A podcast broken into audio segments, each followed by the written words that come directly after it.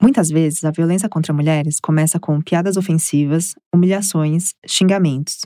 E isso progride para controles e proibições, e então para agressões físicas, como um empurrão, um tapa, até chegar a situações extremas, como espancamentos, estupros, mutilações e feminicídios. Há ainda situações em que a violência doméstica se soma e se sobrepõe a outras violações, como o trabalho escravo. Em São Paulo, há casos de mulheres migrantes de países como Bolívia e Paraguai que denunciaram a violência doméstica à assistência social ou à polícia, e daí se descobriu que elas também eram forçadas a trabalhar, por exemplo, em oficinas de costura. Os agressores eram os donos dessas oficinas, que muitas vezes também eram seus companheiros, namorados ou maridos. O processo de buscar ajuda para sair dessas situações de violência é cheio de obstáculos. Existe um caminho, uma rota de fuga que as mulheres precisam percorrer. Nunca é fácil denunciar, mesmo para aquelas com condições socioeconômicas boas, mas é só assim que o ciclo começa a se romper. O problema é que muitas vezes elas sentem medo e vergonha, ou até culpa por serem vítimas da agressão, quando a gente sabe que nessas condições a culpa nunca é da mulher. Para as mulheres pobres, negras, migrantes e de baixa escolaridade, a opressão é ainda maior, porque são muitas as camadas de preconceito e vulnerabilidade que elas precisam enfrentar. É até difícil imaginar o caminho que uma mulher escravizada precisa enfrentar até ela conseguir denunciar as violências que ela está sofrendo. Seja bem-vinda, seja bem-vindo ao podcast Esperança, Trabalho Escravo e Gênero, a nova série da Rádio Batente, a central de podcasts da ONG Repórter Brasil. Eu sou Natália Suzuki. E eu sou a Lúcia Nascimento. Nesta temporada, a gente conversa sobre as relações entre trabalho escravo e gênero. Para isso, trazemos mulheres especialistas que abordam essas questões sob diferentes aspectos. Nossa entrevistada de hoje é a Rosilene Pimentel, que é assistente social e coordena, desde 2016, a Casa de Acolhimento Provisório de Curta Duração Rosângela Rigo, vinculada à Secretaria Municipal de Direitos Humanos e Cidadania de São Paulo. O serviço é dedicado às mulheres em situação de violência doméstica e familiar. A Rosilene vai falar do seu tema de mestrado, a rota crítica, que é esse caminho que as mulheres vítimas de violência doméstica precisam percorrer para romper o ciclo de violência. Rosilene, é um prazer ter você aqui e eu queria começar te pedindo para você explicar justamente o que é essa rota crítica. Bom, eu quero agradecer pelo convite e falar do imenso prazer também de estar com vocês. Uh, a rota crítica, ela é, é uma temática de extrema importância, por isso a abordei no, na minha pesquisa de mestrado com que tem o título Para chegar até aqui, arrastei correntes, a rota crítica das mulheres em situação de violência na cidade de São Paulo. O que, que, compreende a rota crítica? É o caminho que as mulheres percorrem para romper com a situação de violência, seja em sua rede comunitária de amigos, amigas, familiares e, sobretudo, na rede de atendimento aos serviços destinados ao atendimento de mulheres em situação de violência, isto é, aos serviços públicos. Ah, é sempre bom falar que nós estamos falando de um caminho que ele é permeado por diferentes fatores que podem caracterizar a partir das respostas que as mulheres recebem ah, nos locais em que elas solicitam ajuda, que podem se caracterizar como impulsionadoras, então, que estimulam e que apoiam as mulheres seguir em frente, ou inibidoras, obstaculizadoras, aquelas que desmobilizam, fazem as mulheres desistir de romper com a situação de violência. É, quando nós estamos falando desses fatores, são os fatores respostas né, que são é, quando essa mulher não é atendida por, por exemplo, por um serviço público em que a constrange, não tem uma escuta qualitativa, a constrange, a desestimula e traz, sobretudo, no, nas suas orientações, informações incoerentes, que não dão clareza às mulheres sobre seus direitos, e respostas permeadas por valores morais, porque vamos uh, relembrar que nós temos um histórico aí da constituição social e cultural do nosso país muito arcaica e discriminatória, conservadora no que é, se diz respeito às mulheres, né? Então esses valores morais por vezes permeiam a, as respostas que as mulheres recebem tanto no seu âmbito familiar como a falas de não, casamento é assim mesmo, relacionamento é assim mesmo, precisa aguentar um pouquinho, união não se dissolve, ou quando elas sentem que estão totalmente desamparadas pelas respostas dos serviços públicos.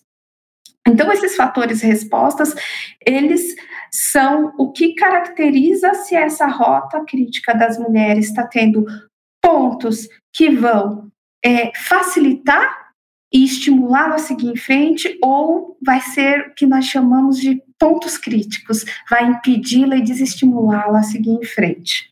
Rosilene, Outra coisa que a gente queria entender é se no teu trabalho você já atendeu algum caso de violência doméstica que também se revelou um caso de trabalho escravo. Ah, sim, sim, já há alguns casos, né? Se caracterizou tanto as violências pautadas no gênero, violência doméstica familiar de gênero que a mulher sofreu, e também o trabalho análogo à escravidão. E nós temos um, um, um, exemplo de um desses atendimentos que nos deixou assim uh, o quanto que a violação e suas múltiplas faces pode chegar, né? Uma dessas mulheres que chegou para acolhimento conosco, ela trabalhava cargas horárias extensas de trabalho, sem ter acesso à remuneração então o seu parceiro é, controlava toda essa todo esse ganho do trabalho e não dividia com ela e nem é, a remunerava, e ela entra em trabalho de parto. Ele nega a assistência a ela, nega chamar a, a, o SAMU, a ambulância, para ela poder ir para um hospital e ter os cuidados necessários ah, para o seu parto. Ela entra em trabalho de parto e tem o um bebê sem poder parar de trabalhar. Ele fala: não, essa essa costura tem que ser entregue hoje, então você só vai quando terminar. A criança nasce, só após a criança nascer, ela precisou ficar aguardando o SAMU chegar, porque ele só chamou após a criança nascer. É, outro caso que dá para exemplificar o quanto que essas situações se interseccionam é, e se transformam numa série de, de violações é, em que a, o, o, trabalho escravo também está presente, é outra, outra situação que atendemos em que a mulher também ela, ela era privada de cuidar dos filhos porque ela tinha que trabalhar, então era um trabalho de costura, não, poder, não podia parar. Ela trouxe um relato em que ela não podia dar banho nas crianças todo dia e trocar a roupa, porque senão ela precisaria parar é, para lavar a, a, roupa das crianças, todos aqueles cuidados é, é necessário. E a, os alimentos eram ah, negados ou ah, ofertados em, em, quantidade insuficiente tanto para ela como para as filhas. Então foi uma das questões assim bem bem chocante porque ela falou eu tinha que trabalhar, eu não tinha forças porque eu não conseguia me alimentar, eu sofria por ver meus filhos não estar recebendo os cuidados necessários e nem a alimentação necessária. E só para concluir e exemplificar como a, a violência doméstica e familiar de gênero está muito atrelada e revela para nós que muitas mulheres estão sofrendo também com, com o trabalho escravo. É um outro caso em que a mulher, ela já gestante, era obrigada por seu parceiro íntimo a trabalhar como profissional do sexo e entregar todo o recurso é, adquirido a ele. Então, são, essas e outras histórias que nos deparamos e que nós ah, vemos o quanto que nós precisamos ter esse olhar sensível, que por muitas vezes as mulheres chegam com uma demanda e tem uma série de outras é, violações que sofreram e, e, que precisam ser encaminhadas, olhadas, ter esse olhar sensível para um encaminhamento correto. É, Rose, a Lei Maria da Penha, ela existe desde 2006. E de lá para cá, queria saber de você, né? Quais avanços a gente teve no combate ao feminicídio e à violência de gênero? E queria saber também se essa lei contribui para resgatar as mulheres que estão em situação de trabalho escravo.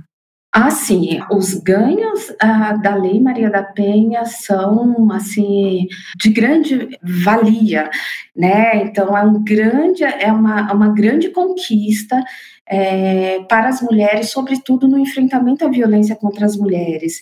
Então, a lei tira a violência contra a mulher de um, um status de uma, uma violação de menor pudor, e, e estabelece a, que a violência contra as mulheres é crime.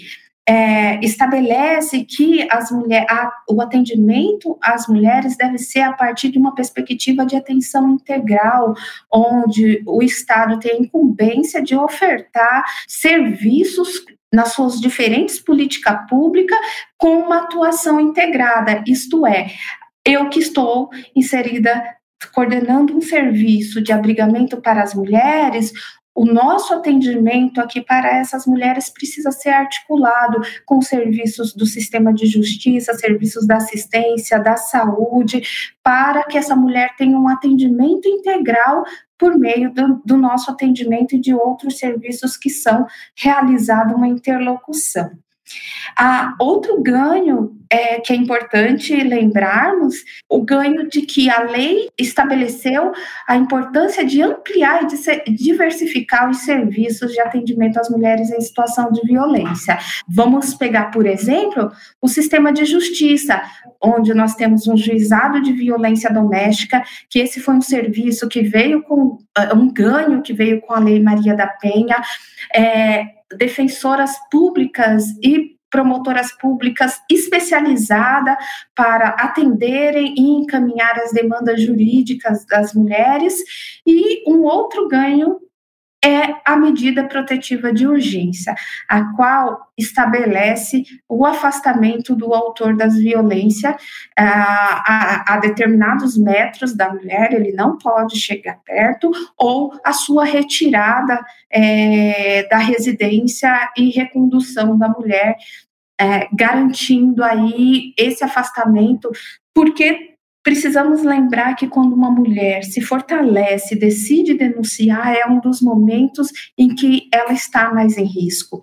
E quando nós trazemos a, questão também das mulheres que são resgatadas do trabalho escravo, a Lei Maria da Penha também considera uma violação de direitos, então, uma violência.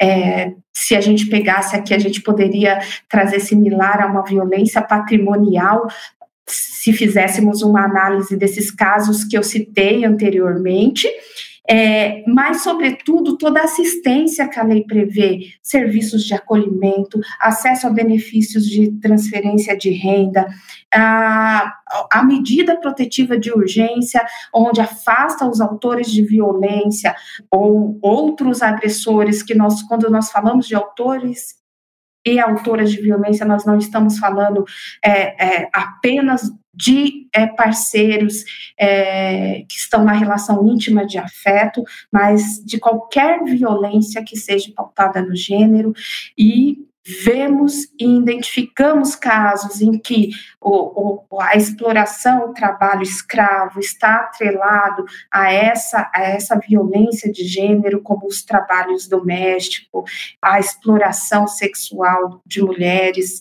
é, como esse caso que eu citei, e é, e é retido todo o ganho advindo desse trabalho. Então, toda essa atenção integral em que a Lei Maria da Penha estabelece às mulheres também é uma atenção, um direito às mulheres resgatadas uh, do trabalho escravo. Infelizmente, a gente já está no finzinho do nosso tempo, Mas para encerrar, eu queria te perguntar: se alguma mulher que está ouvindo a gente sofre qualquer tipo de violência doméstica ou conhece mulheres que estejam nessa situação, quais que são os canais para pedir ajuda? Então, nós temos um, no âmbito nacional, nós temos o Disque 180, que orienta e encaminha denúncias de violência contra as mulheres, é, consegue é, informar para as mulheres ou para alguém que esteja solicitando informação para ajudar uma outra mulher, a qual o serviço mais próximo.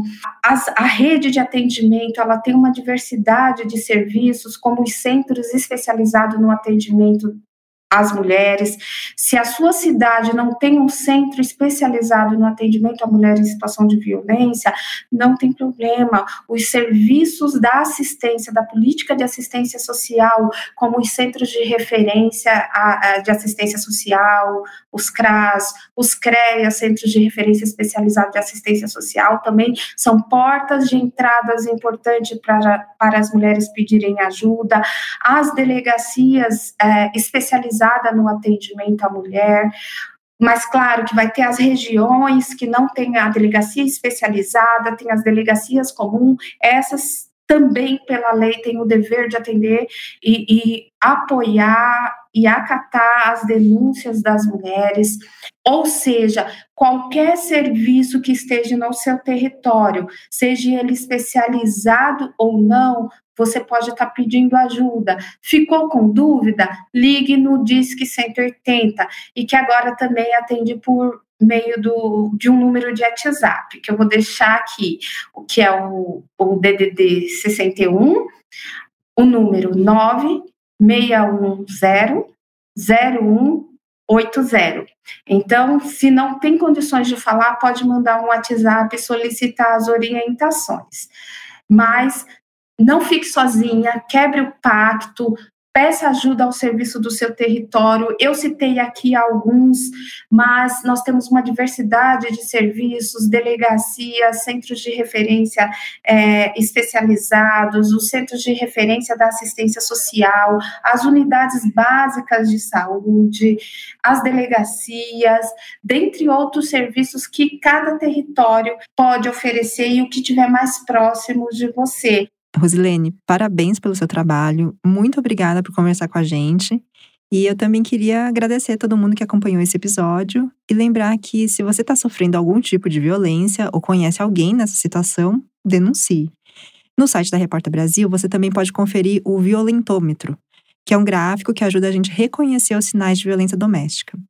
E a gente se vê em breve, né, Lu?